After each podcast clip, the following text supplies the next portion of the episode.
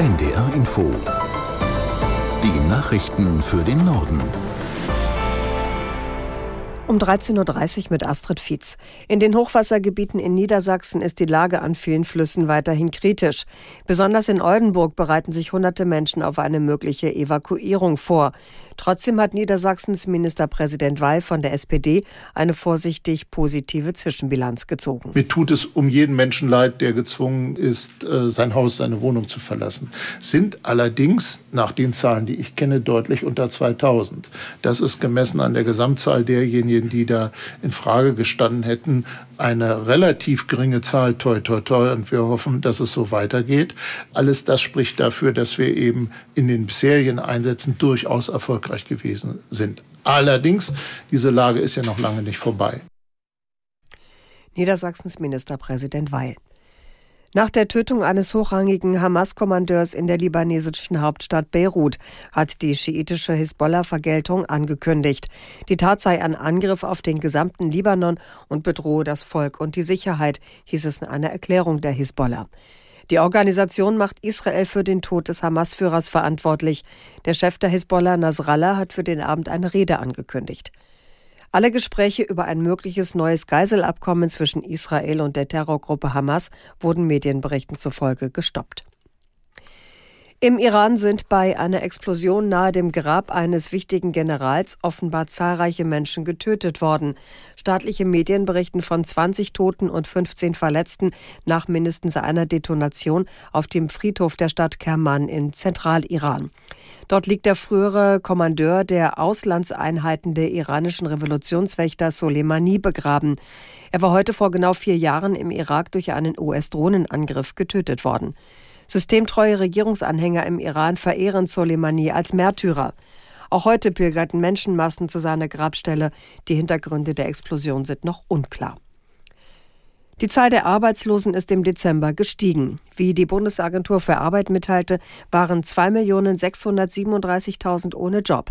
Im Vergleich zum November ist das ein Plus von 31.000. Aus Nürnberg Birgit Habrath. Auch die Arbeitslosenquote stieg leicht auf 5,7 Prozent.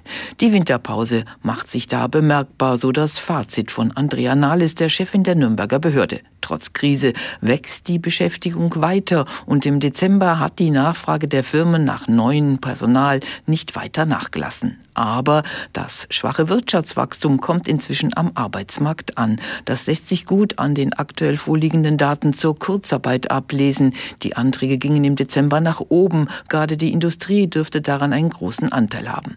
Die Konjunktur hinterlässt also doch ihre Spuren. Wer eine Arbeit hat, wird zwar nicht gleich gekündigt, wer keine hat, tut sich schwerer, einen Job zu finden. So stieg über das Jahr hinweg die Zahl der Langzeitarbeitslosen. Der Städte- und Gemeindebund fordert von Bund und Ländern mehr finanzielle Unterstützung für Investitionen. Der Kommunale Interessensverband rief zudem erneut dazu auf, die Migration stärker zu begrenzen. Aus Berlin Philipp Eckstein. Viele Schulen und Sportanlagen sind in einem schlechten Zustand. Auch viele Straßen und öffentliche Gebäude müssten dringend saniert werden. Das fordert der Deutsche Städte- und Gemeindebund und sagt, dafür braucht es mehr Geld und zwar vom Bund und den Ländern. Zudem fordert der kommunale Interessensverband einen Stopp beim Ausbau von Sozialleistungen. Das Geld sollte besser für Investitionen genutzt werden.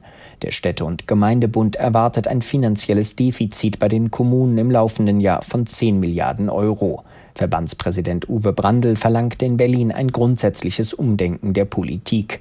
Mehr Unterstützung wünschen sich die Kommunen auch weiterhin bei der Betreuung von Flüchtlingen. Dabei geht es zum einen um mehr Geld, zum anderen aber auch um eine stärkere Begrenzung der Anzahl der Menschen, die nach Deutschland kommen.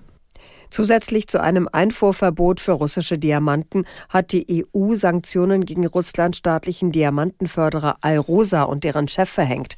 Das teilte der Europäische Rat mit. Aus Brüssel Thomas Spickhofen. Mit den Sanktionen wird das Vermögen von Alrosa in der EU eingefroren. Außerdem verhängt die Union ein Einreiseverbot für den Vorstandsvorsitzenden von Alrosa, Alexei Jewmirnitschew. Nach Angaben der EU ist Alrosa für mehr als 90 Prozent der russischen Diamantenproduktion verantwortlich. Das staatseigene Unternehmen sei der größte größte Diamantenförderer der Welt und liefere Russland substanzielle Einnahmen, heißt es. Mit dem Diamantengeschäft nimmt Russland Schätzungen zufolge jährlich bis zu viereinhalb Milliarden Euro ein. Mit einem Anteil von rund 30 Prozent gilt Russland als weltweit größter Exporteur von Rohdiamanten. Die Abnehmer von mehr als zwei Drittel dieser Ausfuhren sitzen in der EU und den G7-Staaten. Das Embargo ist Teil des Sanktionspaketes, auf das sich die EU Mitte Dezember geeinigt hatte. Auch die G7 hatten ein Importverbot beschlossen. In Großbritannien haben Assistenzärzte den längsten Streik in der Geschichte des staatlichen Gesundheitsdienstes begonnen.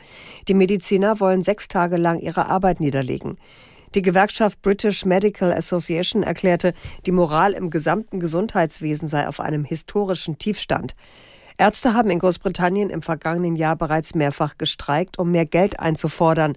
Der staatliche Gesundheitsdienst NHS hat seit Beginn des Streiks 2023 insgesamt 1,2 Millionen Termine abgesagt. Mehr als 7,7 Millionen Menschen suchen in Großbritannien auf Wartelisten eine Behandlung. Und das waren die Nachrichten.